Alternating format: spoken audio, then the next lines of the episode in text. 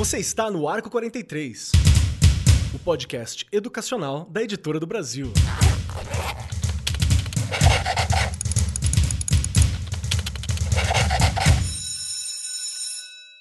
Este episódio conta com tradução em Libras e legenda simultânea. O link para o vídeo no YouTube você encontra aqui na descrição ou acesse o canal da Editora do Brasil em youtube.com/barra Editora do Brasil. Saudações, saudações para você, meu querido professor, minha querida professora, você que nos acompanha já há algum tempo aqui no áudio terá surpresa para vocês neste programa, que é um programa muito especial. E hoje a gente vai falar de um tema que eu acredito que seja muito, mas muito importante, não só para educação, mas a nível de civilidade, a nível de construção de país, a nível de comunicação, a nível macro mesmo. Estou muito feliz com o papo de hoje, onde a gente vai falar sobre a importância da Libras, a língua brasileira de sinais. É isso que a gente vai falar aqui hoje. Vamos conversar um pouquinho daqui a pouquinho com os nossos especialistas, mas antes, Regiane Taveira, você, você que é a minha palavra viva, você que é o idioma oh, do meu coração, Deus. você que está aqui comigo, o idioma da educação. Tudo bem com você, minha querida? Olha, se eu não, se não, se eu disser que não está, eu, os ouvintes vão falar: Meu Deus do céu, depois disso, já falei. Por favor, precisamos juntar todas essas suas falas para eu guardar de recordação, não é? Quando eu me aposentar, eu vou ficar ouvindo. eu estou bem, né? Estamos hoje aí, nós vamos, na verdade, tratar de um assunto super relevante. E eu já vou brincar aqui e falar que nem naquele do inglês, que eu falo, gente, como é difícil você não saber, né, falar esta língua. E eu, 30 anos de educação, já vou começar o programa brigando comigo mesma né? Porque fala, ah, mas a gente fica esperando, né? Políticas públicas, isso, aqui. Gente, não espera nada, não.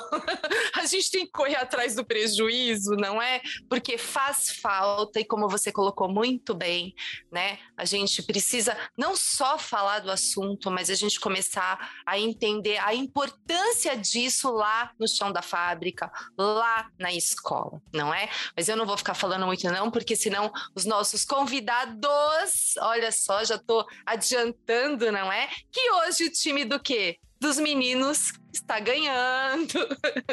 Perfeito, perfeito. E os que eu nem terminei, né? Os nossos convidados vão cansar de me ouvir antes da gente começar a discutir o assunto. Então é melhor parar de falar. Vou nada, vou nada. Vamos que vamos. Tua voz maravilhosa, voz de dubladora. Oh, Você meu é Deus. Incrível, Eu vou chegar lá, já falei. e junto comigo aqui, formando esta mesa maravilhosa, que é para facilitar a comunicação e o entendimento para aqueles que ainda falta informação, não sei qual é que é, como é que funciona a educação. Vamos dar esse olhar. Tem aqui comigo o Tiago Ribeiro, que é doutor em educação, orientador pedagógico dos anos iniciais do ensino fundamental noturno do Instituto Nacional de Educação de Surdos e professor do programa de doutorado em investigação narrativa e autobiográfica. Seja bem-vindo, Tiago. Tá pronto para bater esse papo com a gente aqui hoje sobre algo que é tão importante e tão elementar quando a gente fala de educação e de Brasil? Claro, e, e feliz também por poder participar dessa ciranda, né, dessa conversa, que, como você disse, é importantíssima e para ontem. Perfeito, perfeito. Muito obrigado, meu irmão. Vai ser um prazer trocar essa ideia contigo. E compondo a mesa também está aqui comigo Edmárcios Carvalho, que é graduado em Direito e licenciado em Filosofia especialista em educação e inclusão e ênfase em Libras, mestre em gestão integrada do território e doutorando em ciências humanas pela Universidade Federal de Santa Catarina.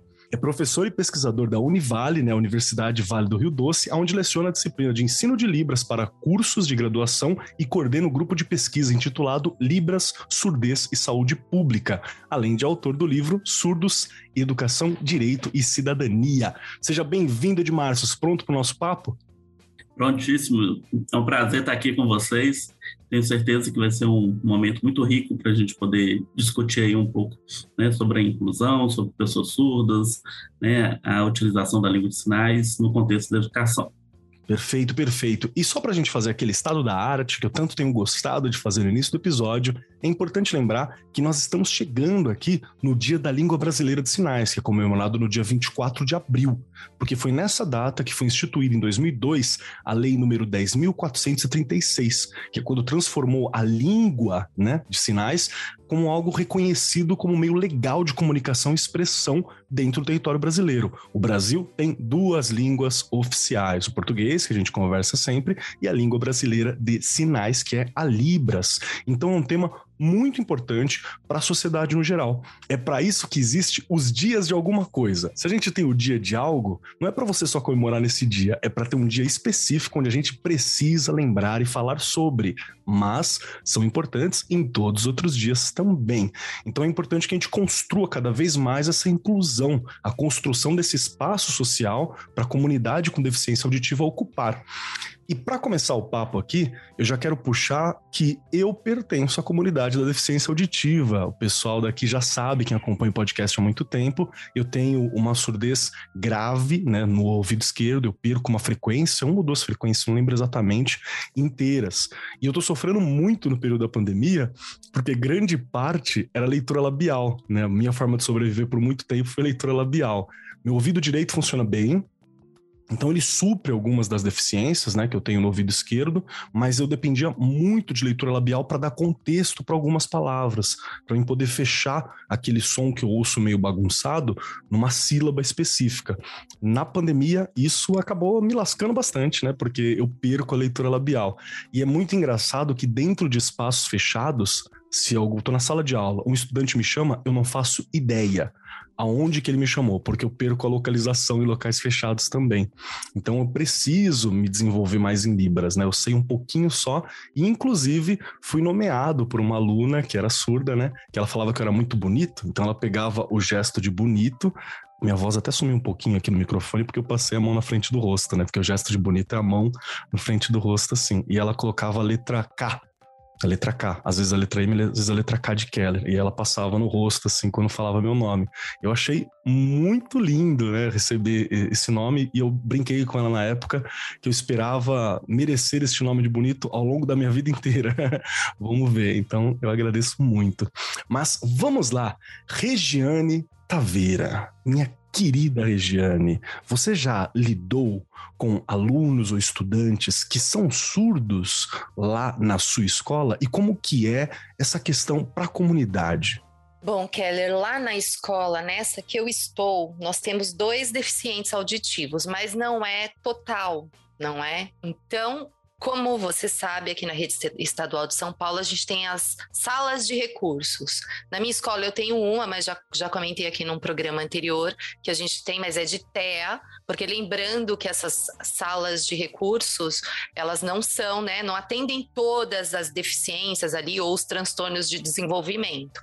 Você tem em cada lugar, né, a diretoria coloca lá a sala de recursos. Então, assim, é, eu só tenho esses dois alunos que, na verdade, é o que eu falei, como você. Você falou que você se adaptou, é a mesma coisa, não é? Agora, eu tive com muito contato com o pessoal de Libras e, e a gente tinha lá na cultura uma, uma intérprete que ela era totalmente surda. Então, é, eu, eu aprendi muito, né? Esse momento da pandemia, eu posso falar que eu, eu aprendi muito, porque tudo que a gente ia montar de aula, olha que interessante, a gente tinha que antes conversar com eles quando a gente fosse falar de som, né? Por exemplo, na disciplina de ciências, a gente, eu não me preocupava com essas coisas. Olha que engraçado, né? Engraçado não, que ruim, não é? Porque antes de ter esse contato com eles, eu não me preocupava. E aí, quando você tá lá na TV e, e, tinha, né? Nós tínhamos o intérprete o tempo todo, ainda tem lá no centro de mídias, você acaba tendo que pensar na aula de uma forma que, ah, vou fazer o barulho do, do avião como que eles vão interpretar isso? Aí a gente ia lá conversar. E como que ah, estourar um balão? Coisas que antes, olha que interessante, a gente, eu não tinha essa visão. não é? Que nem palavras, né? Professores aí, professoras, a gente tem mania do quê? Olha o, o, o, o K, o K, não é? Parece que é uma coisa tão simples, mas não é porque quem não escuta, ele não entende o que você está fazendo. Né? Então, todas estas coisas me chamaram bastante atenção. E uma coisa que eu já brinquei aqui no começo do programa, mas também vou reforçar que não é uma brincadeira, é um puxão de orelha em mim mesma, que a gente, né, eu acho que eu já devia ter me apropriado disso.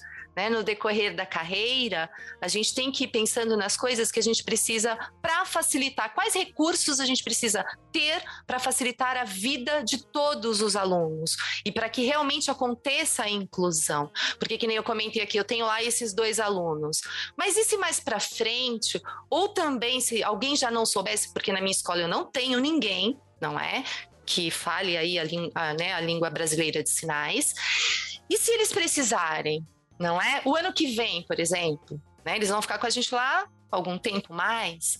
Então são coisas que a gente precisa realmente começar a refletir, começar a pensar que, claro, que a gente precisa falar de política pública, mas a gente também precisa pensar naquilo que dá para a gente ir aprendendo, não é? Perfeito. Perfeito, perfeito. Acho que aqui a gente já começa a, a, dar uma introdução bem interessante quando a gente pensa em educação. E se a gente for pensar que, se eu não me engano, posso estar errado, mas eu acredito que seja isso mesmo, a porcentagem de surdos no Brasil seja em torno de 5 a 6% da população brasileira, que dá uns 10 milhões de pessoas, toda escola vai ter um, dois, três, cinco, dez. A gente vai ter pessoas surdas em todos os ambientes que a gente tiver. É uma porcentagem expressiva né? Essa porcentagem. Mas vamos lá. Tiago Ribeiro, começar contigo, meu querido. Primeiro, pode me corrigir se eu estiver falando umas bobagens aqui, né? Estamos aí para isso. e segundo, eu queria te perguntar o que você me ajudasse a entender. Imagina que quem está ouvindo esse podcast é alguém que não sabe o que é Libras. Então, como que eu posso explicar o que é Libras para alguém que nunca ouviu falar sobre? Opa, é, primeiro, assim, a gente desconstrói um mito, porque muita gente que não conhece a língua de sinais acredita que existe uma língua de sinais e todos os surdos universalmente conhecem, né? É verdade. É, é, já começa por aí. E aí, cada país tem sua língua de sinais, mas não apenas cada país tem sua língua de sinais, como existem diferenças regionais também, variantes linguísticas da própria língua, né? Porque a língua de sinais nada mais é do que uma língua, como toda e qualquer língua, mas diferente da nossa língua que é oral, é uma língua visual e gestual, inclusive porque, e isso é, eu acho que é importante a gente ter em mente e marcar aqui, que o sujeito surdo, mesmo quando ele é oralizado e, portanto, faz leitura labial, mas se ele é surdo, profundo, ele tem um cérebro que opera através de imagem. Por isso também a importância da língua de sinais, né? que é essa língua que possibilita ao sujeito surdo se apropriar do mundo de acordo com a sua forma de funcionamento cerebral, digamos assim, né? E, e, isso é muito importante, como a Regiane já falou, faz toda a diferença na escola, porque um, digamos assim, um dispositivo que possibilita o surdo acessar mais facilmente o conhecimento e construir o conceito. Então, para mim, a, a Libras é isso, é essa língua privilegiada que potencializa o aprendizado e a formação humana mesmo da pessoa surda, né? Por aí que eu penso. Perfeito, perfeito. Edmárcio, eu queria ouvir você também. Você tem alguma coisa para acrescentar sobre essa percepção de Libras e até corrigir alguma coisa que talvez eu e a Regiane tenham falado aqui, né? Partindo desse ponto que é a ignorância, no sentido de que às vezes você não percebe né, os problemas, você não percebe os empecilhos, porque você não está naquela determinada condição. Então, fica à vontade, meu querido. Ok. É, para mim, Libras é uma questão identitária. Né? Quando Legal. o sujeito ele se reconhece como surdo, né, como ele se coloca no mundo, se vê no mundo e vê o próximo, né, a partir dessa modalidade linguística, né, espaço visual, ele, ele consegue, a partir disso, construir sua identidade, né, uma identidade que vai passar necessariamente por uma outra modalidade linguística. Né? Então, é, um ponto interessante, que talvez a gente possa né, até começar aqui né, um pouco mais a, a, conversa aprofundada, é que Libras ela, ela é, é, uma língua que faz parte da constituição da identidade de pessoas surdas. né? E aí foi muito bacana o seu relato no início, Marcos, né? Que você já né, se apresenta, né? Como uma pessoa que tem uma deficiência auditiva, né? É, e ao mesmo tempo você reconhece a necessidade de aprender libras, né? Mas até hoje ela não faz parte da sua identidade, é Sim. um desejo, né? Então eu costumo brincar que a gente precisa tirar libras do armário, né? Perfeito. E quando esse sujeito surdo ele se reconhece como surdo e se sente bem sendo surdo né? Porque é, é a partir dessa perspectiva que ele vai ver o mundo, ele vai se ver, ele vai estabelecer suas relações, né? Então, para além dessa dimensão linguística, né, é, que a gente faz, né, toda uma avaliação de perdas de audição, né, todo um processo clínico, a língua de sinais ela demonstra um, um processo é, individual e coletivo. Individual no sentido quando esse sujeito ele se percebe como surdo e prefere essa forma de comunicar, essa língua para comunicar. Né, e coletivamente o impacto disso, né, quando essa pessoa surda ela precisa viver né, em sociedade com outras pessoas que veem o mundo, se, se organizam no mundo a partir né, da oralização e da audição, que é justamente o contrário né, de uma pessoa surda. E aí essa diferença, talvez, entre surdez e deficiência auditiva, que está muito né, na, na literatura, na, nos estudos, seja um ponto interessante da gente demarcar. Né? Essa diferença passa por um processo de identidade. O sujeito surdo ele se vê como surdo, ele tem interesse pela Libras, ele convive numa comunidade que é apaixonado por essa língua.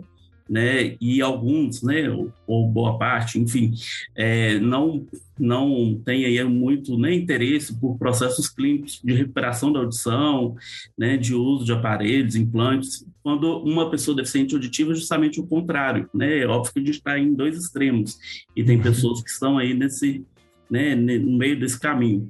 Mas essa seria uma diferença interessante da gente pontuar, né, que essa língua constitui essa identidade né, de um sujeito que se vê assim, né, e a partir disso se organiza no mundo e organiza suas relações. Perfeito, perfeito. Tiago, gostaria de acrescentar alguma coisa? Sim, é, ouvindo o Edmarcius, inclusive eu fiquei lembrando aqui que a própria comunidade surda, é, quando reclama para si o reconhecimento da língua de sinais, ela se afasta da educação especial, né, consegue, em 2021, o reconhecimento do bilinguismo como modalidade educativa porque consegue finalmente o reconhecimento da surdez como diferença linguística e não deficiência em termos educativos, né? É uma educação linguística, intercultural, como é, por exemplo, a educação indígena. É assim uma modalidade Perfeito. muito específica que privilegia essa língua e, portanto, essa cultura também. Né? Perfeito, perfeito. Acho legal porque uma das coisas que sustenta uma língua, né, é a cultura que se desenvolve em volta dela e que desenvolve a própria língua. Então é legal a gente demarcar isso porque demonstra realmente que é uma cultura, né? É um, é um, existe uma, uma todo um, um, mundo em volta quando você pensa Libras. E me faz refletir uma questão também que, que eu gostaria de puxar para de março. Vou perguntar para de março ela aqui, porque a gente teve por muito tempo um, uma política do tipo assim, né? Não é uma política de inclusão, não é uma política de, de trabalho bilíngue, foi uma, uma política de adaptação, muitas vezes forçada. Então você tinha que se adaptar porque tinha essa perspectiva de doença, né, de cura, que não é essa perspectiva que a gente está construindo aqui. E aí eu gostaria até de fazer uma pergunta para você sobre há quanto tempo que Libras está se desenvolvendo no Brasil. Ela, porque às vezes você tem essa impressão de que é uma coisa nova. Já ouvi professor falando assim: ah, não, agora tem que ter Libras, né? Uma coisa nova. Mas é, há surdos desde sempre, não é? Então, como é que funciona isso no quesito histórico e quais são os avanços recentes que a gente teve? É, assim, eu, eu sou da época de curso de mímica. Eu, quando, quando eu comecei a ter contato com surdos, lá em 1995, eu fui fazer um curso de mímica em Belo Horizonte, né? Eu sou do interior de Minas, fui para Belo Horizonte fazer um curso de mímica, né? E pude acompanhar aí durante o tempo essa evolução, né? E principalmente como que Libras mobilizou e ainda mobiliza, né? Pessoas surdas e ouvintes familiares, né? Naquela época era muito comum, né? Pessoas que faziam trabalhos voluntários instituições religiosas, é, nessa conquista dessa lei de 2002 que reconhece Libras como uma língua. Né? Então, essa língua é de essa lei é de fato um, um marco na história né, mais recente é, do movimento das pessoas surdas, né, da, da proposta de uma educação bilíngue para surdos, porque é a partir disso que passa né, a ter para o Estado a obrigação né, de garantir a comunicação por meio de Libras. Né? Uma coisa é a gente saber que existia, mas né, e a gente reconhecer, mas quando isso se torna um direito, né, reconhecido lei, isso tem um impacto, né? E é a partir disso que tem todo o movimento, né, de formação, né, os cursos depois de letras libras e toda a discussão né, até chegar hoje nessa nessa grande questão aí que é de fato o impacto da libras na vida desse sujeito né, e como pensar o processo né, educacional dessa pessoa, né, considerando que ela tem como sua primeira língua a língua de sinais, não uma língua oral auditiva como é a nossa língua portuguesa. Né? Mas isso é importante, eu queria fazer um parêntese, porque você né, trouxe aí no resgate histórico que durante muito tempo a surdez era vista como uma doença que precisava ser curada. Né?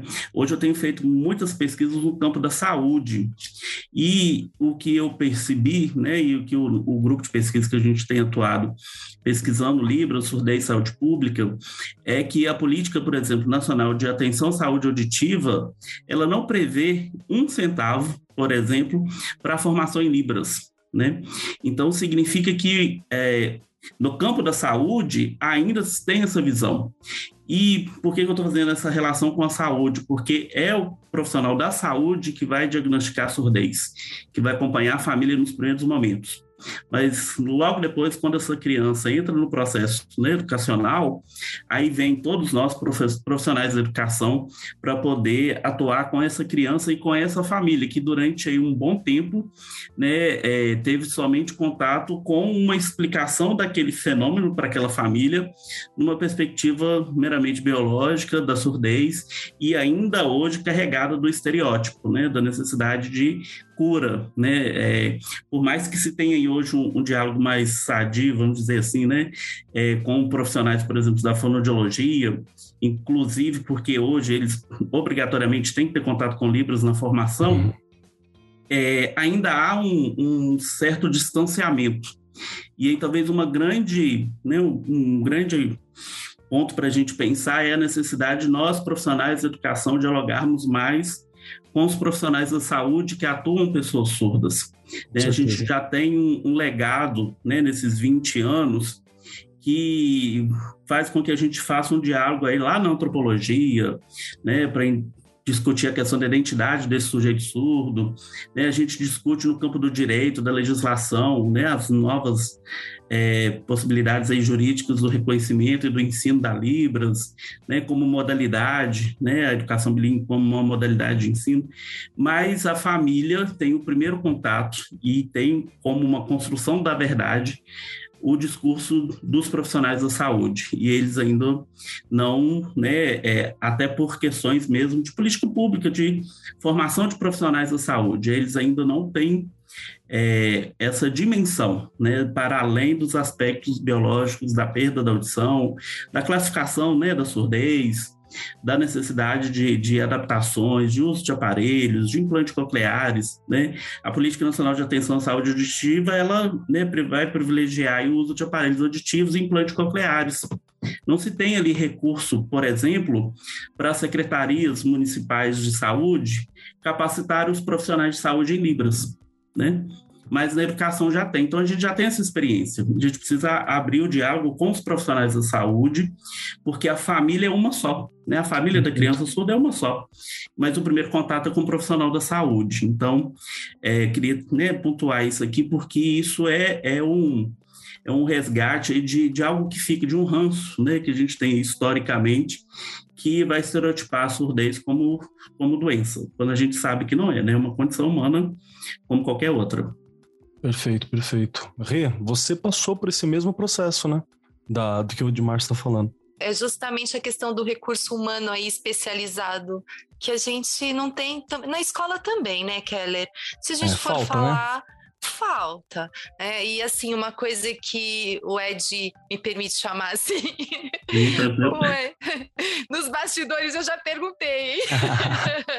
Tranquilo, é, A gente tem aí um, uma coisa bem difícil, quem trabalha em escola sabe muito bem que você encaminha a criança para um posto de saúde ah, e assim sim. demora muito tempo para você ter essa criança conseguir marcar, os pais conseguirem marcar uma consulta, essa criança passar em consulta, seja por uma deficiência de visão, seja por é, deficiência auditiva, não é? Até quando a gente fala dos transtornos de desenvolvimento também, leva muito tempo. Né? Eu já brinquei aqui uma vez que às vezes a criança entra lá no primeiro aninho, nos anos iniciais, e lá no ensino médio vai se descobrir alguma coisa. Muitas Infelizmente, vezes, né? não é? Infelizmente. E eu já vi, não nessa escola que eu estou, mas numa outra, né? Que eu fiquei durante seis anos, uma criança tentando o aparelho e sabia-se que ela ia melhorar, né, que ia melhorar a qualidade de vida dela. Gente, aquela mãe ficou dois anos esperando. Ou seja, dois anos de processo de ensino e aprendizagem que essa criança também atrasou. Fora essa convivência social, emocional, né? não só falando da intelectual. Então, infelizmente, a gente tem aqui no Brasil essa questão das coisas serem muito demoradas. E olha que eu estou falando de um estado, nós estamos né, no estado de São Paulo, que é um estado que né? Tem recurso. Então não era para ser desse jeito. Se a gente diagnostica, né? porque é o que eu falo, professor e, e os professores lá na escola, a gente não vai diagnosticar nada. A gente vai encaminhar, né? A gente observa e se a gente achar que a gente encaminha, a gente não dá diagnóstico. Mas poxa, se fosse mais rápido, quanta coisa, né? A gente perde durante um já pensou dois anos uma criança sem um aparelho? É um prejuízo muito grande. Então, infelizmente, né, é, a gente acaba travando exatamente nisso. Eu já comentei uma coisa aqui também, falando de inclusão, que é uma coisa que não tem como a gente deixar de falar, é da questão da visão. A gente está falando da audição, mas lá no primeiro aninho, antigamente, né, a gente conseguia fazer testes e era um teste bem rapidinho, e aí a gente encaminhava as crianças que a gente achava que tinha alguma deficiência. E aí elas até conseguiam óculos. Não sei se o Keller chegou a ver isso, ou chegou a ter contato com isso. E acabou, né? Tiraram. Então já tô aqui metendo a língua de novo, que depois cai matando em mim, mas não tem problema, não é? Volta, né? Que a gente precisa disso. E quem sabe, Ed e Thiago, também um teste de audição não é? Às vezes a criança está lá no primeiro ano e não está aprendendo porque ela não está ouvindo. E a gente não sabe. E talvez nem a família detectou não é? Porque, ah, ele é assim mesmo, ah, ele não escuta direito. Gente, eu já ouvi isso. então, não é assim. Né? A escola, né, a gente está aí para ajudar, para a gente poder ajudar a comunidade. E eu acho que a gente perde, a gente perde muito porque não tem essas possibilidades, né, logo na, na, primeira infância, logo na escola, e também a gente perde muito porque por não ter uma formação específica, por exemplo, os professores não compreenderem Libras, não compreenderem Libras como língua, não, não incentivar essa cultura, a gente perde a chance de ter uma comunidade que se identifique com isso com mais facilidade, né, no, no primeiro momento. Eu Exato, quero citar formação, aqui... aí a gente já bate formação. aqui na formação de Exatamente. novo. Né, eu brinquei aqui que a gente deve procurar tal, mas peraí, né? Não é, de, não é dever do Estado fazer com que a gente tenha boas formações, não é? Não ter um profissional bem qualificado lá na escola, também faz parte aí, né? Da, da, do pessoal lá de cima. Tiago e Edmar, vocês nem sabem, eu tenho uma amiga muito querida que trabalhou comigo numa escola, que ela, ela eu vi ela fazendo um faz um trabalho com Libras que é, que é maravilhoso, né? E foi muito bacana porque ela brigou na escola porque ela falou assim: não, a gente tem que ter alguma aula semanal, algum momento para que a gente ensine o básico funcional de Libras para a sala do aluno, que tinha um aluno com aquele. Ele era completamente surdo, muito bom em Libras, um aluno muito inteligente, só que ele era um aluno que só tinha duas pessoas para conversar dentro de uma instituição com 400 alunos. Né? E isso é terrível, é contraproducente, você não você não tá permitindo que ele tenha socialização, que é a ideia da escola, né? Tem um monte de coisa ali que bate. E aí foi muito bacana ver a sala conversando com ele, dando bom dia, pedindo coisa, trocando uma ideia, os alunos falando o nome, ele nomeando os amigos ao longo do ano. Então foi uma experiência muito bacana. Enfim, Tiago, me ajuda a entender um pouco mais sobre essa discussão de como Libras pode ajudar a gente a construir uma sociedade melhor, comunicativa, pode ser um investimento nesse processo de, de cidadania mesmo que a gente está falando, e, e, como que a gente pode reforçar essa comunidade né, deficiência auditiva que a gente tem. É, eu acredito assim que essa questão é sim a questão do milhão, sabe? Nisso que a gente está falando. E vai e responder eu... agora o Thiago, olha só, presta atenção. eu vou trazer dois exemplos assim do cotidiano, né? Eu sou professor do Instituto Nacional de Educação de Surdos, que é uma escola especializada, bilíngue na educação de surdos, e o grupo de pesquisa do qual eu faço parte no Instituto, a gente tem um projeto projeto que é auxiliar justamente na inclusão de surdos também em escolas do município do Rio de Janeiro, Bacana. que recebem surdos, e os professores, como a Regiane falou, se em São Paulo a situação é assim, aqui no Rio de Janeiro o negócio está feio para mar de metro, tá? Tenho que te dizer isso. E aí é o seguinte: você imagina que é isso, às vezes o aluno surdo é um extraterrestre dentro da própria escola isolado linguisticamente, culturalmente, e para trazer mais para perto do nosso cotidiano, hoje eu acredito que a maioria das pessoas já tem consciência da importância, por exemplo, da representatividade na constituição do sujeito negro, né, do aluno negro. O surdo é a mesma coisa. Se a gente está falando aqui de cultura, de uma língua própria, a representatividade importa. E ainda vou dizer mais, um exemplo né, que, eu, que eu vivenciei numa escola. A professora né, recebeu assim de paraquedas o estudante surdo na escola de ouvintes, não tinha nenhum surdo lá. A prefeitura simplesmente precisa matricular o aluno, então foi lá, matriculou, mas o aluno chegou, não chegou intérprete, não chegou instrutor de Libras. Isso foi uma briga para conseguir, chegou depois. E aí a professora, por conta própria, procura o Instituto Nacional de Educação de Surdos, o projeto, aquela coisa toda. Mas naquele movimento de começar a aprender Libras, e aí a gente, né, do projeto vai para a sala dela uma, duas vezes por semana para aprender e ensinar Libras em contexto e trabalhar com os estudantes. E aí ela fez uma, uma proposta muito simples para os alunos, né? É, para que a ideia da gente era ensurdecer a escola, ou seja, os outros estudantes, os professores também se aproximarem dessa, desse mundo linguístico-cultural, né? E aí era uma proposta muito simples, assim, o que, que combina, lida das figuras que ela está mostrando com a ação de comer e com a ação de beber, que era para o estudante surdo construir o conceito né, desse, dessas ações e os alunos também ouvintes irem compreendendo e se apropriando da Libras. E aí tinha um monte de comida, um monte de fruta e de bebida. Tinha água, tinha caixinha de suco nas imagens lá que ela levou, e aí tinha uma garrafa. E o menino não conecta a garrafa com a ação de beber. E aí a Nossa. professora, com a compreensão pouco pouca, muito pouca dela ainda incipiente de Libras, ela vai tentar dizer para ele que está errado. E aí eu me aproximo e aí ele vai, vai e diz assim, sem que a professora compreenda: mas beber na boca da garrafa é falta de educação. Aí, ou seja, a falta que faz uma língua de relação para você trocar e ampliar modos de saber.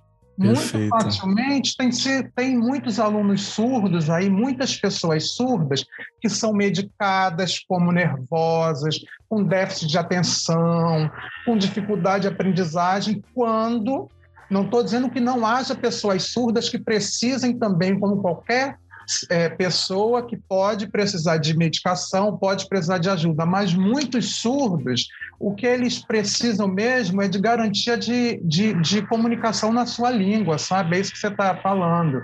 E aí, por isso, reforço aqui, já que a Regiane trouxe o saco de, de, de polêmica, eu vou entrar nele também e dizer, né? A gente tá, Esse é dos meus.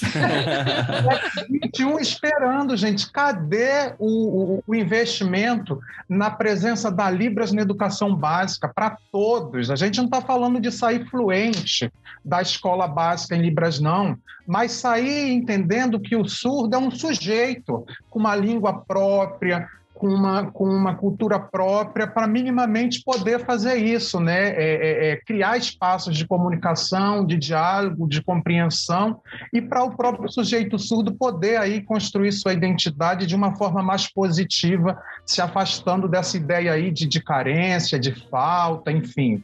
Eu acho que isso é para ontem, sabe? Não dá mais para a gente ficar esperando, não. Perfeito, perfeito. Ed, queria te ouvir também sobre essa construção de uma cultura, né? Como é que a gente pode trabalhar para desenvolver uma sociedade, uma cidadania para as pessoas surdas e que, que elas pertençam, né? Porque é fácil eu ficar irritado se eu não tenho como me comunicar. Eu vou ficar bravo mesmo, né? Eu vou, eu não vou gostar da escola, eu vou ter dificuldade de conviver num espaço onde a minha comunicação é limitada, né? Com certeza. E aí eu acho que são duas frentes, né? E envolve o pessoal do andar de cima, né? É, na verdade, assim, uma, uma que o Tiago pontuou aí, a gente precisa colocar Libras no currículo de todo mundo. Todo mundo. A gente precisa de acessibilidade comunicativa no currículo para todas as pessoas. Né? E aí, óbvio que, de acordo né, com, com o ano, enfim, mas que ela precisa estar lá, ela precisa ser uma frente. Né? Libras para todas as pessoas surdas e ouvintes. Uma outra questão é uma política nacional de educação bilíngue. Né, o reconhecimento recente, em 2021, né, da possibilidade da educação bilíngue para surdos como né, uma modalidade, assim como tem né, educação indígena, educação né, é, quilombola, né, em que está lá no campo da, das questões culturais, né, socioculturais, é, isso é um avanço, o reconhecimento, né, enquanto lei? É, mas é, cadê o, o, projeto de execução de uma política nacional de educação bilíngue? Já era para estar tá acontecendo, ainda que somente nas capitais. Né? Se a gente fala aí de uma perspectiva né, de gestão da educação, para pessoas surdas, e se houve essa mudança né, na legislação educacional, então ela precisa ser implementada, né, ela precisa uhum. ser vivenciada, né, corrigida naquilo que precisa ser corrigido, mas isso precisa sair do papel. Né, não dá mais, né, a gente não pode esperar quatro anos para, é, com o único avanço é esse do reconhecimento da educação bilíngue existe. Isso todo mundo já sabia lá em 2002, quando reconheceu Libras. Né? Então, tem que acontecer. E aí, por que eu estou pontuando isso, gente? Né? Tem aqui experiência e me permita, Tiago, né? o Tiago trabalha no INES, uma instituição mundialmente reconhecida quando se fala de educação de surdos brasileiros. Né? Agora pensa os surdos que moram nos interiores, né? E a gente tem que falar de interiores, né? Então, assim, quando vai chegar uma, uma escola bilíngue para pessoas surdas nos interiores? Se ainda nem nas capitais, de forma organizada, né? enquanto gestão pública de educação a nível nacional, isso ainda não saiu do papel. Né? Então, é, representatividade é importantíssimo nesse processo tanto no campo da gestão pública para fazer a coisa acontecer, né, como também dentro de sala de aula. Né? E aí o Tiago trouxe essa, essa questão e eu acho que a, a grande, a, a, grande contribuição né, que nós, educadores, podemos dar é apoiar a perspectiva da educação bilíngue para surdos, porque ela foi feita pelos surdos, para os surdos. Né? Eu, que quanto ouvinte, né? Só fiquei no meu lugar mesmo ouvindo e concordando, porque né, a ciência já comprovou, né? Uma criança surda numa escola em que Libras não é uma língua de todos, em que não se tem outras crianças surdas, ela é a presença dela ali é ótima para as crianças ouvintes que vão poder conviver com aquela diferença. Mas e para essa criança? Em que medida né, os seus direitos de fato estão sendo garantidos, para além da socialização? Né? E está tudo bem, é isso mesmo, tem que acontecer. Mas e essa criança surda? Né? Às vezes, né, e aí sendo um pouco polêmico, é meio que o bobo da corte né? a figura do bobo da corte. Olha que bacana, que bonito, nós temos um aluno surdo, oh, né? Aí eu aprendo a abecedário, coloco lá a musiquinha da Xuxa até hoje, né? E acho que aquilo é Libras. Verdade. E essa criança? Né? É, por que, que os, os é, alto índice de evasão de crianças surdas que mal conseguem chegar no ensino médio? Por isso, elas não se veem pertencentes ao espaço escolar porque aquele espaço escolar não foi pensado para surdos, não foi pensado com surdos, não vou, não vou falar nem para surdos, mas com surdos, para que eles também se vissem naquele lugar. Né? Então, a perspectiva da educação bilíngue é um pouco polêmica. É polêmica. Alguns vão achar que a gente está retrocedendo. E eu não acho, particularmente. Né? A polêmica aqui agora, eu não acho. Mas eu acho que a gente precisa, enquanto profissional da educação, compreender isso. Porque é uma construção histórica dos surdos, pensada para atender a necessidade deles e do reconhecimento da língua dos surdos, né, que é a Libras. Então, eu acho que para a gente poder avançar mais, está no campo da gestão, para fazer as coisas acontecerem, não pode ficar só no discurso político, tem que efetivar, né, tem que começar, ainda que somente nas capitais, mas também a gente, enquanto profissional da educação, a gente precisa é, ouvir os surdos, né, a partir daquilo que eles já construíram como uma proposta que, de fato, vai reconhecer essa diferença sociolinguística. Perfeito, perfeito. Perfeito. E como você está se sentindo nesse papo? Nossa, eu tô me coçando. eles são, eles são dos meus. eu tô vendo, gente, é que vocês não sabem, mas a Rita tá escrevendo aqui do lado, tô vendo ela fazendo anotações, a gente vê daqui do vídeo. é, eu não parei, porque assim, né, o Ed e o Thiago trou trouxeram coisas aí super importantes, né? A gente fala da inclusão, nossa, as escolas agora são inclusivas. Gente, cuidado, não é? Para se haver a inclusão realmente tem que ter profissional qualificado, não é? Tem que ter formação, tem que ter recurso, recursos, gente, recurso, material de verdade, estou falando de material, não é? Para você trabalhar com uma criança que você tem ali TEA, porque a gente já falou aqui, TEA, problema de visão, o surdo, você tem que ter material, então, não é só o prédio. Agora a nossa escola é inclusiva. Coloca a criança lá dentro e ela né, faz parte da inclusão. É mais um número. Gente, chega de número, não é? Não dá para ficar desse jeito. Eu até eu brinco, né, que nesses meus 30 anos, eu não sei como eu fui, não fui presa ainda de tanta coisa que eu já falei. Mas eu vou continuar falando e vamos lembrar, não é? Ano político Vamos ter consciência. Vamos olhar o que foi prometido e não foi cumprido. O Ed falou uma coisa: a gente está num Brasil que tem vários Brasis dentro. Vamos falar desse jeito, não é?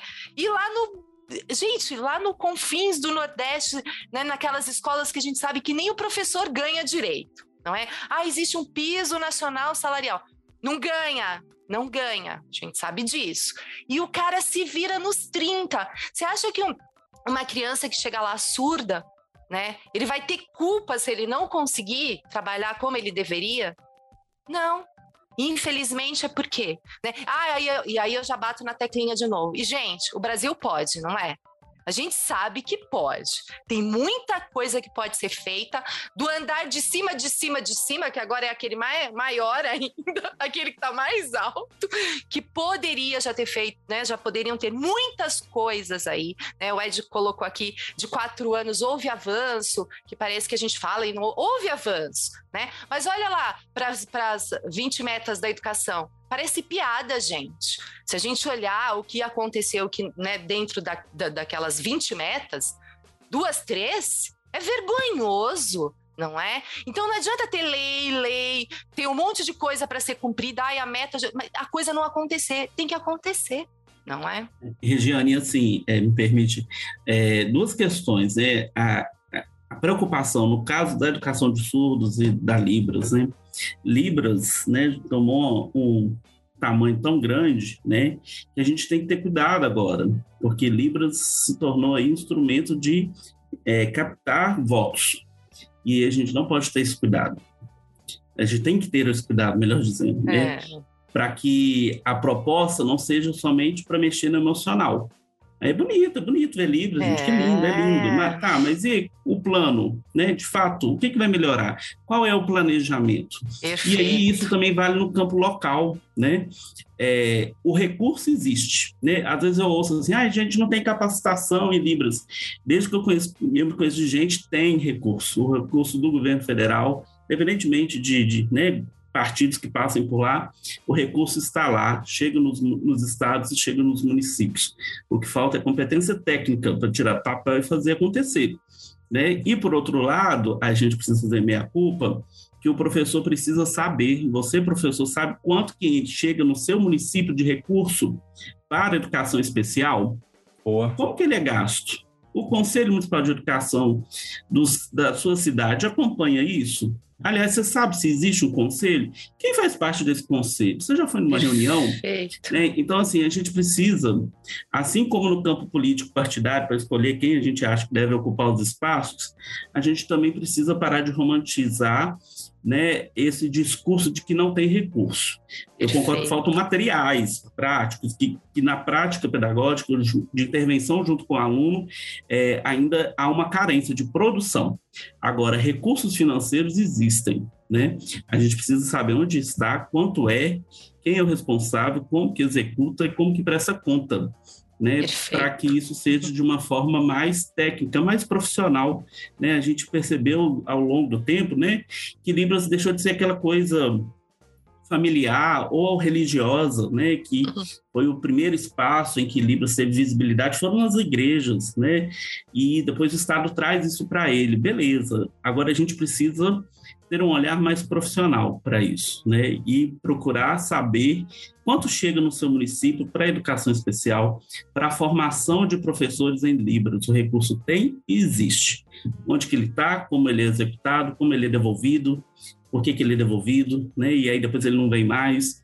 Então, assim, não pode ficar somente numa enquanto profissional de educação, a gente precisa Perfeito. entender isso, né? Exato. Saber como que esse recurso está sendo utilizado, correr atrás, né? Procurar os, os órgãos de controle, as prestações de contas das secretarias de educação, porque recurso existe. Está faltando uma atuação mais profissional. Perfeito. E gestão pública, né? Porque, por exemplo, aproveitando que a gente está falando de recurso, e aí eu falando aqui do contexto do Rio de Janeiro, do centro de referência na área da surdez, que é o Instituto Nacional de Educação de Surdos, a gente teve cortes de verbas milionários para mais de milhões de reais que seriam destinadas para formação de professores nas diferentes redes estaduais e municipais do Brasil. Não só isso a gente teve a descontinuidade do contrato da TV Ines, que é a primeira TV totalmente Ai, bilíngue da América Latina, foi descontinuado o contrato e agora foi refeito, foi recontratada praticamente a mesma equipe pelo dobro do valor. Né? Que são recursos, por exemplo, que poderiam ser alocados para a formação dos professores. Então, assim, que gestão pública também é essa que a gente tem que colocar em questão, né? E também colocar em questão por que, que só o Rio de Janeiro tem um centro de referência na área da surdez nacional, quando, por exemplo, a maior concentração de surdos numa mesma cidade é lá na Paraíba. Por quê? Olha só. Por que, que a gente só tem uma escola referência na área da surdez no Brasil nacional desde o Império? É, será que é porque o, o, o filho do, do, do imperador Dom Pedro II, o filho não, desculpem, o neto era surdo? Porque tem esse impasse político uhum. também para a criação do INE. E desde então a gente não teve mais. A gente vai ter que esperar ter um presidente com um filho surdo de outra região que não o Sudeste para ter outro centro de referência, um polo do INES, são todas questões que precisam ser colocadas. é isso que a Regiane está tá dizendo, sabe? Eu também não tenho papas na língua e também não tenho medo de ir junto contigo para a cadeia, não, Regiane. a gente vai ficar em sala especial. Isso. é muito bonito o discurso, sabe, gente? Mas enquanto o discurso é, fala em favor da língua brasileira de sinais e da acessibilidade para o surdo, a prática nos trouxe o quê? O fim da obrigatoriedade da presença do intérprete de língua brasileira de sinais em prédios públicos, por exemplo. Acabou. Nossa. Ou seja, privou o acesso de 5% da população, em torno de 5% da população, aos serviços básicos dos prédios públicos, né? Justamente. Então, é isso. Então, assim, é, é, e aí eu vou ter que trazer Paulo Freire aqui. que delícia!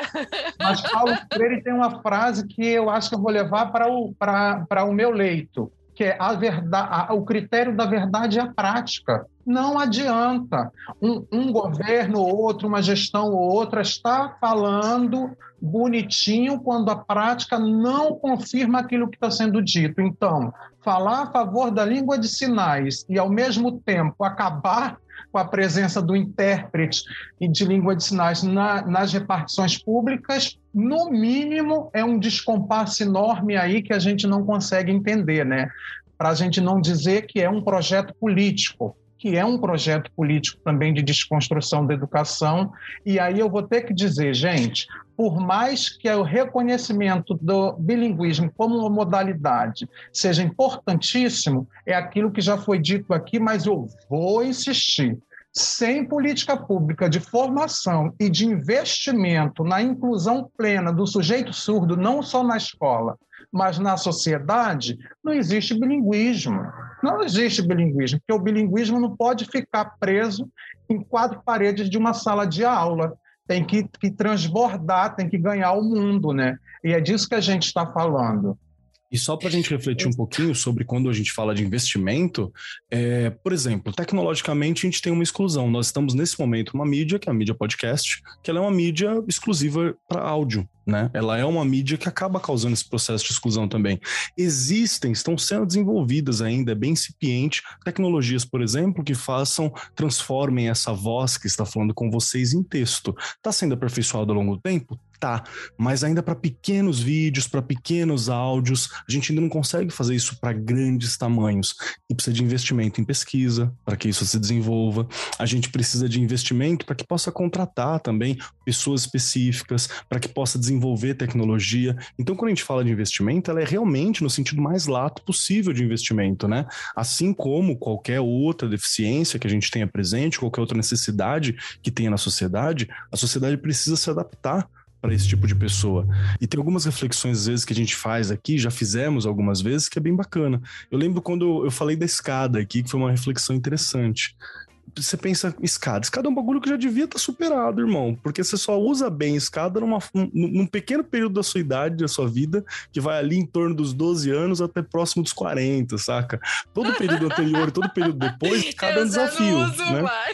É, escada é um desafio, cara. Começa a doer a perna você subir muita escada, Ai, né? Começa a ser um problema.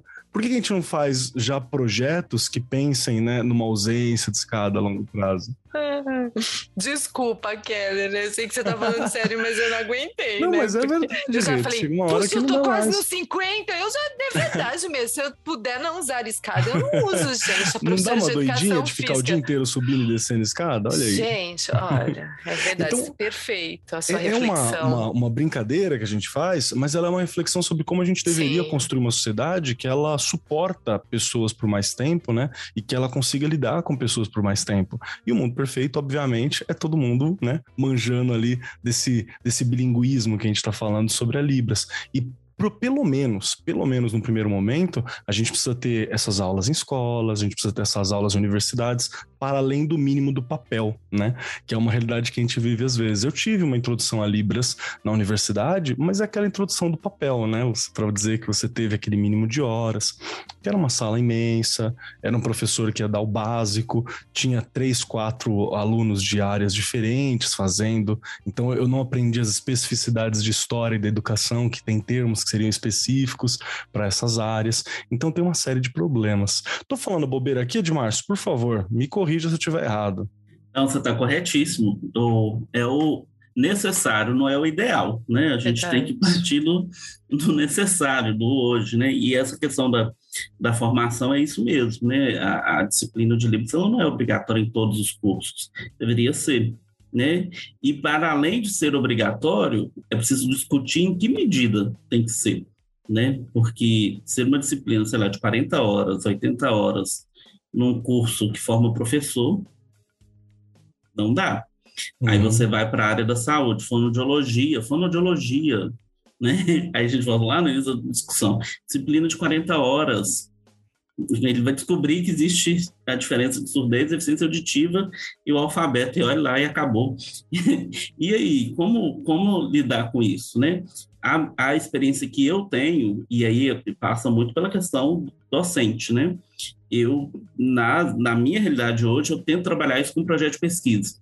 Né? E aí eu, eu, eu coloco o pé na pesquisa, coloco o pé na extensão, né? Isso no contexto de uma universidade e tal, é, para poder conseguir ir para além dessas disciplinas que são introdutórias, né? E apontar os caminhos, né? Até porque eu acho que é importante falar isso, né? Talvez é, nas capitais eu não posso falar, né? Minha realidade, minhas vivências são de interior. É, no interior ainda falta muito intérprete, né? Falta muito profissional da educação que vai atuar como tradutor e intérprete. E, por outro lado, dependendo da área da educação, a gente tem, né, em alguns contextos, muita, muitas pessoas formadas. Né? E aí é preciso né, é, indicar esse caminho. É um campo profissional né, para, por exemplo, pedagogos, né, fazem pedagogia e depois vão se especializar, vão ter uma formação para atuar como tradutor e intérprete de Libras. Isso é uma outra discussão que a gente pode ter aqui, né, desse profissional nesse circuito, né, mas numa realidade em que não se tem nem o básico do necessário, né, essa, essa formação pode ser para indicar esse caminho. Olha, a demanda local é essa. Né? Então, por exemplo, a minha cidade, 300 mil habitantes no interior de Minas Gerais, que né, vamos pensar de tanto sudeste. Né? É, falta intérprete. A prefeitura lança edital com, sei lá, 10 vagas. Parecem duas, três pessoas que fizeram um curso básico de 180 horas. Estão começando a aprender e conseguem. Né? Então, assim, qual é a qualidade desse trabalho? Né, é uma questão. Qual é a formação continuada para esse profissional que vai né, atuar com esse aluno surdo? Mas, por outro lado, ou é isso ou não é. então, assim, é, são os Brasis que existem, né? E, por outro lado, uma, uma grande carência de profissionais. Né? Então, essa formação, nessa perspectiva, é tam, também para apontar caminhos. Gente, tem uma demanda aqui, ó. Essa demanda é uma demanda reprimida né, é uma possibilidade, né? É, é preciso se profissionalizar, é preciso correr atrás, né? Ter outras formações, principalmente para atuar como tradutor intérprete, né? É, mas enfim, é, é, essa falta dessa formação mesmo, né, de entender o processo, a proposta de uma educação para os surdos que de fato seja eficaz, né, no, no processo de ensino-aprendizagem dele, é, então, tem, tem todas essas, essas aberturas né, que, que ainda precisam ser discutidas. E tudo isso né, é porque não há uma gestão né, que comece de cima para baixo. Né? Quando o Tiago diz né, que a gente só tem o INES no Rio de Janeiro. Né? Então, se a gente discute hoje educação bilíngue, vamos implantar o INES em cada capital para começar e executando a educação bilíngue, né? ou em cidades de médio, né, médio porte. E aí a gente tem, sei lá, a mesma estrutura do curso de Letras Libras, que começou né, local e se expandiu para as outras federais. Por que não? Né? Então, falta essa, essa compreensão é, maior, mas ao mesmo tempo a gente tem essas demandas locais e que são, são importantes. Né? E aí também, nesse caso específico, é o professor mesmo que tem que perceber essa lacuna, que tem que, que ver ali uma possibilidade e se né, aperfeiçoar para poder garantir um processo educativo de qualidade né, para o aluno. Perfeito, perfeito. Eu queria passar para um ponto aqui, daqui a pouquinho a gente já está encerrando, que eu queria perguntar para você, Rê. Se você conhece ou teve alguma, algum contato, especialmente quando você estava lá no centro de mídias, né, que aí é para nível estadual mesmo, uhum. qual, qual foi a experiência que você teve com facilitações ou com dicas pedagógicas para que a gente conseguisse lidar melhor com a questão de pessoas surdas ou até incorporar Libras, ou mesmo trazer reconhecimento sobre Libras, mesmo que você não tenha um aluno surdo na sala, é uma, um ótimo conhecimento para se levar para a vida. Então, você teve alguma experiência, alguma dica bacana que você se lembre que possa ser compartilhado com a gente? Olha, Keller, como eu já falei aqui no começo, essa questão da, da parte da alfabetização que a gente usa muito essas questões silábicas ainda, né? Que fica forçando ali o A, o E, né? Vai o C com a forma K, estão ouvindo? Então, então aí a gente já está dizendo tudo, não é? Se você está lidando com muitas pessoas, como a gente, né? Todos os dias, sei lá quantas mil visualizações nós tínhamos, quando a gente pensava em questões de alfabetização, a gente tinha que ter muito cuidado, até para o intérprete na hora que ele, né? Que ele tem, a gente tinha que falar antes com eles. Por isso que eu até agradeço aqui muito o pessoal lá de Libras, porque eles que deram. É o que eu falei, eu não tinha essa noção, olha só. Né? Há tanto tempo eu não tinha essa noção. A questão do ensinar, né? É, vai fazer tal barulho, né? Que barulho que faz a flauta? Ah, Gente, então, são, parece que são coisas tão bobas e elas não são. Aí que eu fui entender, né? Que não, não são bobas. Até na hora de você alfabetizar, caso você tenha até uma criança né, que ainda nem foi diagnosticada ou que já tenha sido, você tem que tomar muito cuidado na hora que você faz ali, monta, né, a sua aula, elabora a sua aula. E a gente tinha a sorte, olha como, olha o sonho de toda a escola. Olha eu agora. Tem um intérprete lá da cultura em cada escola. Já pensou que delícia? Olha, fazendo formação com a gente, olha aí, não é? Ou então recebendo as crianças, porque acho que o Ed, o Thiago e você aqui me, né, me fizeram pensar nessa questão da gente já pensou todo dia conviver com alguém que faça a gente vai aprendendo, não é assim que a gente aprende? O inglês não é assim, o espanhol. Se você tem alguém que fala espanhol perto de você, você aprende, você vai aprendendo algumas coisas. Você não precisa aprender tudo. Ai, Regiane, mas eu preciso saber tudo? Não. Pelo menos o básico. Até eu brinco lá, né? A tia da cozinha, que né, a nossa merendeira, que a gente fala. Tem que saber, porque não é. Então, é, enquanto a gente teve aí na pandemia, a gente viu coisas que funcionaram muito bem.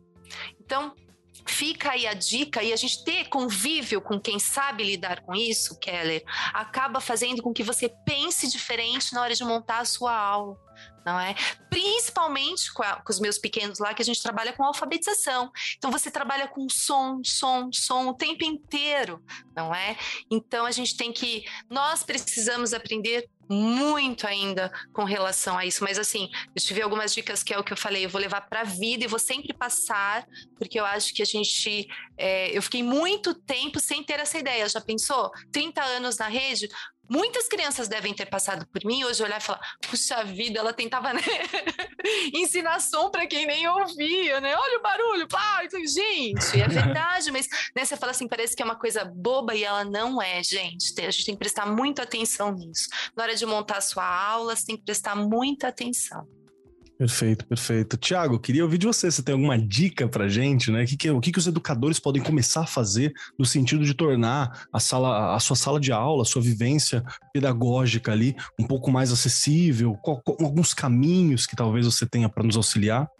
Olha, eu vou, vou aproveitar até fazer um, uma propaganda. Por favor. Eu tive a, a experiência e o privilégio de organizar, junto com uma amiga lá do INES, um livro né, que se chama Leitura Escrita na Educação de Surdos, das Políticas às Práticas Pedagógicas, em que a gente vai falando né, da, da Libras como língua de instrução e de relação e da língua portuguesa escrita como direito. E aí, assim, para mim, a, a, ludicidade e a conexão com a vida, com propostas que, que trazem, tragam, né, que trazem a vida para dentro da sala de aula, ajuda muito também, sabe? E a utilização do próprio corpo como elemento de comunicação, sabe? Visual, a gente se escutar visualmente. Eu acho isso tão potente, eu tenho aprendido muito com os alunos a gente se escutar visualmente, sabe? E, e aí a gente tem construído muita coisa bacana. E aí, só para só encerrar essa minha, essa minha participação sobre essa questão, eu quero relatar sobre o aluno e aí é meu aluno mesmo, eu dando aula, dando aula sobre o conceito de ser vivo, que não é conceito simples nem para ouvintes. Eu trabalho com jovens e adultos que chegam com 20, 30, às vezes 50 anos na escola sem língua nem língua de sinais, nem língua portuguesa. E aí a gente vai construir isso na escola. Como? Não adianta também eu ser é, bilíngue, não adianta ter o intérprete se o cara não sabe Libras. E aí? E aí, gente, eu vou dizer para vocês, e aí a gente vai, a gente faz teatro junto, a gente cria maquete junto, a gente desenha, a gente anda pela escola, a gente planta semente, a gente acompanha o, a planta crescer. Disseram para mim, prego também cresce. Então a gente plantou prego, a gente plantou pedra, a gente criou girino até virar sapo, depois deu um trabalho se desfazer do bicho. São muitas possibilidades, sabe? Mas assim, o que eu vou insistir é que a experiência é sempre mais interessante do que a explicação. O meu convite é que nós, professores, assumamos o compromisso de convidar os alunos a experimentarem, muito mais do que a gente explicar. O sujeito tem que vivenciar. Para os surdos, a escola, de, de uma forma geral, até mais do que para ouvintes, é o lugar onde a gente pode colocar o mundo sobre a mesa e conversar e pensar sobre ele. Então, assim, essa é a minha dica, sabe? E é assim que a gente vem tentando fazer e aprendendo também com os alunos surdos, porque eles nos ensinam muito, muito o tempo todo. Perfeito, perfeito. Queria ouvir se tem dica pra gente, Edmarcius, por favor. É, eu penso que é isso mesmo, né? A questão da ludicidade e da, da experiência do, dessa criança surda, desse aluno surdo, né? É o que vai mobilizar o saber dessa criança, né? Então, é, na verdade, historicamente, a gente sempre ouvi falar, né? O surdo ele é visual, ele é visual, né?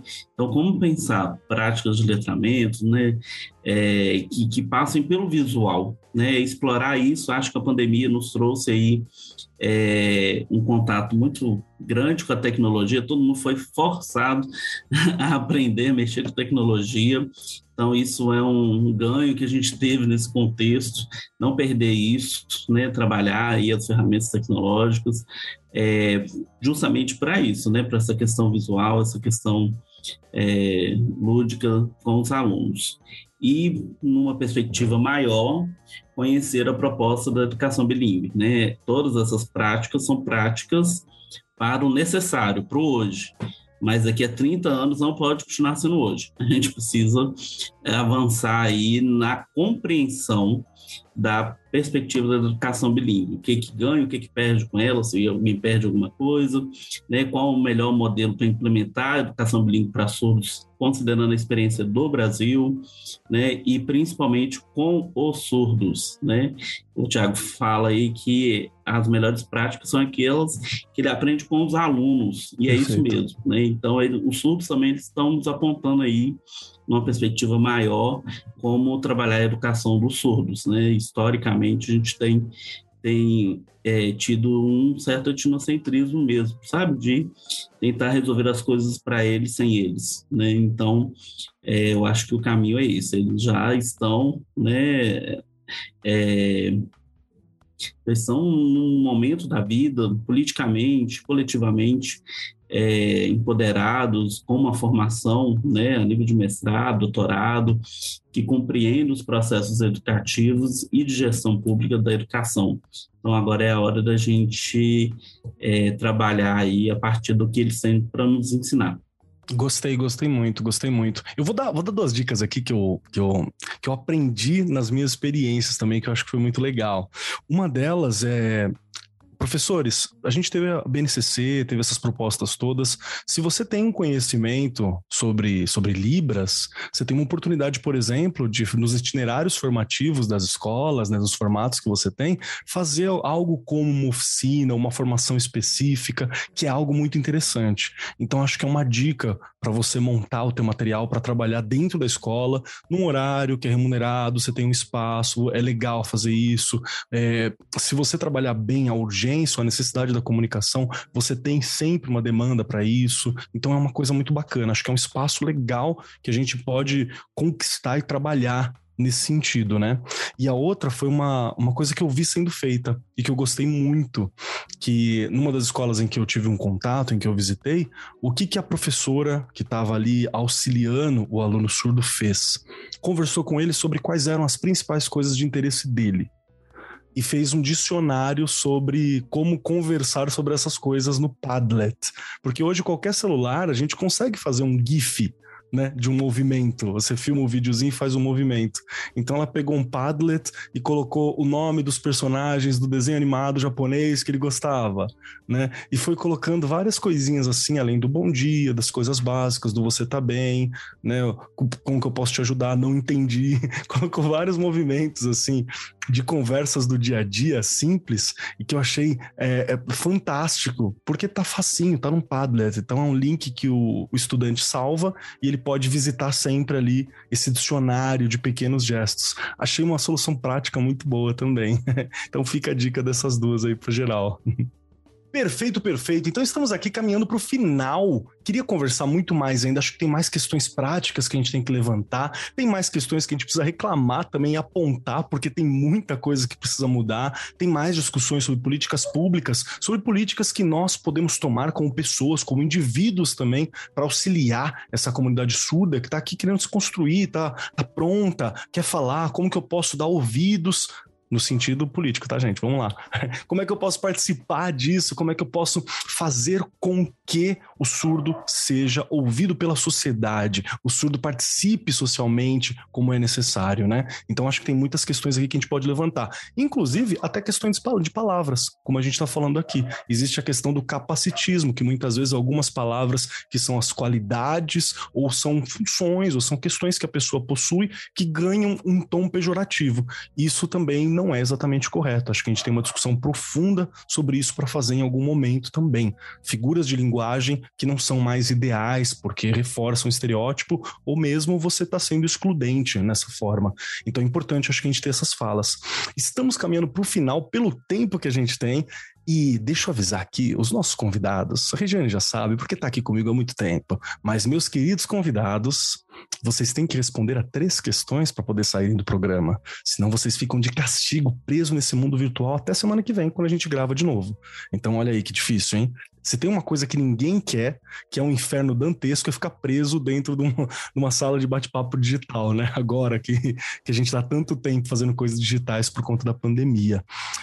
Olha que perguntas difíceis, hein? Primeira, se você gostou do programa. Segunda, como que a gente te encontra e sabe mais sobre você, se você quiser ser encontrado, é claro. E terceiro, uma dica sua, da pessoa você, uma dica da Regiane, uma dica do Tiago, uma dica do Edmárcio, uma dica do Keller, que possa contemplar a semana e a gente conhecer mais um pouquinho de você, ter um pedacinho seu e algo para acompanhar nos nossos corações e mentes até o programa da semana que vem. E para dar tempo do convidado pensar, Regiane Taveira, sempre você é a primeira. As três perguntinhas para você. Se você gostou do programa, como a gente te encontra e a sua dica da semana pra gente. Bora lá, adorei o programa. Eu acho que a gente devia fazer mais programas desse jeito, até pra gente não é só a gente ficar refletindo, não é? Eu acho que a gente encontrou um time aqui que não, não a gente só não ficou refletindo, não, a gente falou bastante. e acho que a gente precisa falar, né? Quem escutou aí o programa todo vai entender do que eu tô falando. E às vezes a gente precisa mesmo, né? Sair um pouquinho aí das caixinhas também que a gente tem medo e falar mesmo, porque é, isso aí faz parte da, das melhoras, não é? E também não é só falar, tem que agir. Acho que o, o Ed colocou muito bem aqui pra gente. É, vocês vão me encontrar então aqui no Arco 43, lá no Instagram e lá no chão da escola. Eu tô lá, né, no chão da escola todos os dias, que é ali que a gente né, vive de verdade, não é? é? Todas essas questões que a gente discutiu aqui durante o programa. E a dica que eu vou deixar é justamente essa questão da gente saber direitinho o quanto que chega de verba aí. Acho que o Ed trouxe isso, ficou na minha cabeça, não é? A gente tem que saber o quanto que chega, né? O quanto vem do governo federal, o quanto que chega em cada estado, o quanto que vai para cada município e o que chega lá na escola não é? E saber também usar bem essas verbas, porque a gente sabe que tem muita coisa que a gente precisa entender para fazer melhor, não é? Então fica a minha dica e serve até para mim esta dica também, porque eu acho que a gente precisa estar tá antenado. Muito obrigado, Rê. É sempre maravilhoso estar conversando com você. Obrigado pelo seu tempo, obrigado por estar aqui compartilhando as Obrigada experiências. Eu. Sabe que é um prazer, né? Obrigada eu, obrigada aí aos convidados e com certeza a gente precisa de mais programas assim. Não precisamos. E vamos lá, agora eu quero ouvir de você, Tiago Ribeiro, que está aqui com a gente. Tiago, três questões dificílimas, dificílimas, nível Enem, nível universidade. Primeira, se você gostou do programa. Segunda, aonde a gente encontra o Tiago, como é que a gente acompanha o trabalho do Tiago. E terceira, um pedacinho do Tiago para acompanhar a gente ao longo da semana. Opa, eu achei o programa sem tampa, como a gente diz no meu Nordeste, né? Muito bom. É, eu estou lá no Instagram como thiagoribeiro.ines E a dica que eu vou deixar é uma dica assim que no cotidiano da escola eu tenho aprendido que tem um resultado muito positivo e que pesquisas na área de educação de surdos confirmam, como por exemplo o livro, né, é, Letramento Visual e Surdez.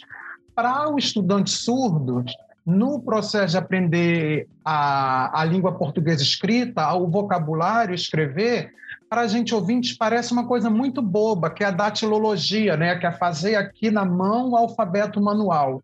Para o aluno surdo, esse recurso é extremamente importante, é qualitativamente muito diferente de escrever no quadro a palavra, não que a gente não deva escrever para mostrar letra também, diferentes tipos de letras, mas fazer a datilologia, ou seja, a palavra aqui na mão, ajuda os nossos alunos. Eu deixo essa dica porque às vezes são dicas assim, coisas que para o ouvinte parece mínimo, como a Regiane já falou ao longo do programa, mas para o surdo faz uma diferença muito positiva.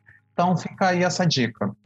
Perfeito, perfeito. Meu querido, muito obrigado por vir aqui compartilhar, pelo trabalho, pela dica do livro, que eu sei que vai fazer diferença para muita gente que precisa. Obrigado pelo seu tempo, por estar conversando com a gente e, inclusive, muito obrigado por falar as coisas que precisam ser ditas, né? Agradeço muitíssimo. Aguarde novos convites, por favor. Gratidão a vocês também a possibilidade de estar nessa ciranda aqui. Perfeito, perfeito. Edmárcios Carvalho, meu querido Ed, sua vez de responder as três perguntinhas dificílimas. Se você gostou do programa, como a gente te encontra e sabe mais do seu trabalho, e um pedacinho do Ed para ficar com a gente nos corações e mentes ao longo da semana. Como falam em Minas, é, é bom demais. Adorei, muito bom, muito bom estar aqui com vocês, né? Quero registrar aqui, né, minha felicidade de estar com o Tiago. O Tiago é uma referência na área da educação de surdos no Brasil, né? Então, prazer estar aqui com você, Tiago. É, gostei muito, muito, muito. É, e acho que é importante, né, essa discussão, né? Ela é necessária. Onde me encontro? só colocar meu nome no Google, Edmar. vai me encontrar nas redes sociais, vai me encontrar, vai encontrar meu e-mail, vai encontrar onde eu trabalho né? Se não me engano, só tem eu com esse nome até hoje. Então, só colocar aí não, não é Keller, também não tem muitos Kellers por aí, eu sei como é que é. e vai me encontrar nas redes sociais, é arroba Edmarços, pode procurar aí que vai me encontrar. Minha dica, quero deixar a dica né, da gente pensar, né? A, a, a proposta aqui da nossa conversa é que Libras é a língua que ensina, é a mesma que inclui, né?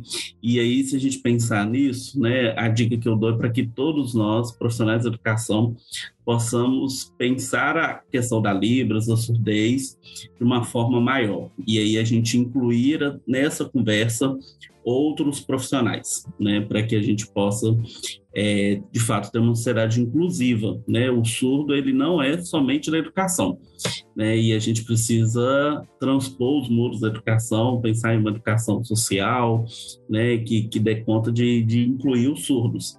E aí, para quem quiser, né? Pensar um pouco sobre isso também, eu deixo como sugestão a leitura do, do livro, né? Surdos, Educação, Direito e Cidadania, porque nele, né? É, eu faço essa discussão de como que a questão da surdez ela precisa de colocar educação, saúde, trabalho e todas as outras áreas que envolvem a vida do sujeito surdo. Né? Às vezes a gente está tão focado é, na nossa prática, né, no contexto da educação, e a gente esquece que o surdo tem uma vida além da escola, né, e que a gente, quanto educador, né, por meio de práticas de educação social, né, ou não formais, enfim, a gente pode colaborar para que esse surdo, de fato, ele seja incluído na sociedade. Né? Então, a Libras inclui o surdo e a gente também precisa incluir outras pessoas, outros profissionais nessa discussão, porque senão a gente vai estar falando somente para a gente, né? E o surdo, ele não é só nosso, né? Enquanto profissional da educação, né? Ele precisa ser incluído em todos os aspectos da vida. Então, agradeço o convite, gostei muito. Muito obrigado. Obrigado de novo Obrigada. pelos seus conhecimentos, obrigado por estar aqui, por separar esse tempo com a gente. Né? Eu agradeço muito, Edmárcio. Aguarde novos convites também, por favor. E vamos lá, chegando a minha vez, eu adorei o programa porque eu acredito muito que a gente precisa trabalhar esse tipo de discussão, a gente precisa entender vários meandros e são reflexões mesmos. Porque muitas vezes a gente simplesmente tem uma ignorância, né? Tem uma coisa que eu estava estudando filosoficamente chamada agnotologia, as coisas que a gente ignora As coisas que a gente não sabe, ou que a gente ignora por não ter acesso, ou que a gente acaba escolhendo não saber. Então, esse pode ser um ponto. Às vezes você não sabe como lidar porque você nunca teve acesso. Então acho que é importante demais a gente fazer essas discussões justamente para perceber aquilo que a gente acaba ignorando, que não é por maldade, não é por desinformação a maioria das vezes, né? Então é muito importante. Quem quiser me acompanhar por aí, arroba Marcos Keller na maioria dos lugares, Cobold Keller lá no Instagram. É um Instagram pessoal, então você vai ver meu gato, você vai ver o que eu tô comendo, você vai ver essas coisas, tá, gente? De vez em quando eu falo de educação, eu falo de algum dos outros projetos que a gente faz, mas estamos sempre por lá. E a minha dica para vocês hoje, ela é uma dica de postura. Olha só que legal. E envolve o nosso tema. Porque eu sei que às vezes você pode falar assim: "Ah, mas eu não tenho pessoas negras próximas de mim". Duvido, né? Mas você pode falar: "Ah, mas eu não tenho pessoas indígenas próximas de mim". "Ah, mas eu não tenho pessoas de diferentes orientações sexuais". "Ah, eu não tenho pessoas surdas perto de mim". Você tem a internet e você pode estar perto de todas elas se você seguir as pessoas corretas nas suas redes. Então, a minha dica para que você se aproxime um pouco mais desses temas que às vezes a gente ignora por não estar dentro deles é seguir pessoas surdas siga pessoas diferentes. Então, segue os nossos educadores aqui nas redes sociais, acho que é uma coisa muito bacana. Eu aconselho vocês a dar uma olhada no Léo Castilho, que ele é muito reconhecido dentro do Instagram, Léo Castilho. Ele também faz umas, uns projetos muito legais, falando nome de artista, como que ficaria, né, em Libras, e indo para locais, fazendo algumas facilitações. É uma aproximação muito legal que a gente pode ter, tá? Então, aconselho muito. E também aconselho vocês a darem uma olhada lá no YouTube, no Vissurdo. Vissurdo é um canal de dois irmãos surdos que trabalham muito também essas questões. Então, se aproxime através das redes sociais. É uma forma de incorporar as pessoas que às vezes a gente acha que não tem, mas às vezes a gente só não está vendo essas pessoas, a gente só não está se aproximando, né? Porque é são situações que a gente ignora. E por fim, Agradeço muitíssimo toda a equipe que está aqui, agradeço a mesa, agradeço a galera que ajuda esse programa a se realizar e agradeço a você, meu querido ouvinte, que está aqui nos acompanhando e agradeço a você que está acompanhando a gente aqui no YouTube, especificamente para ter uma facilitação aqui em Libras, então temos intérprete. Agradeço muitíssimo pela presença de vocês, espero que tenham gostado muito desse programa, porque ele é muito especial. No mais, eu sou Marcos Keller e até semana que vem.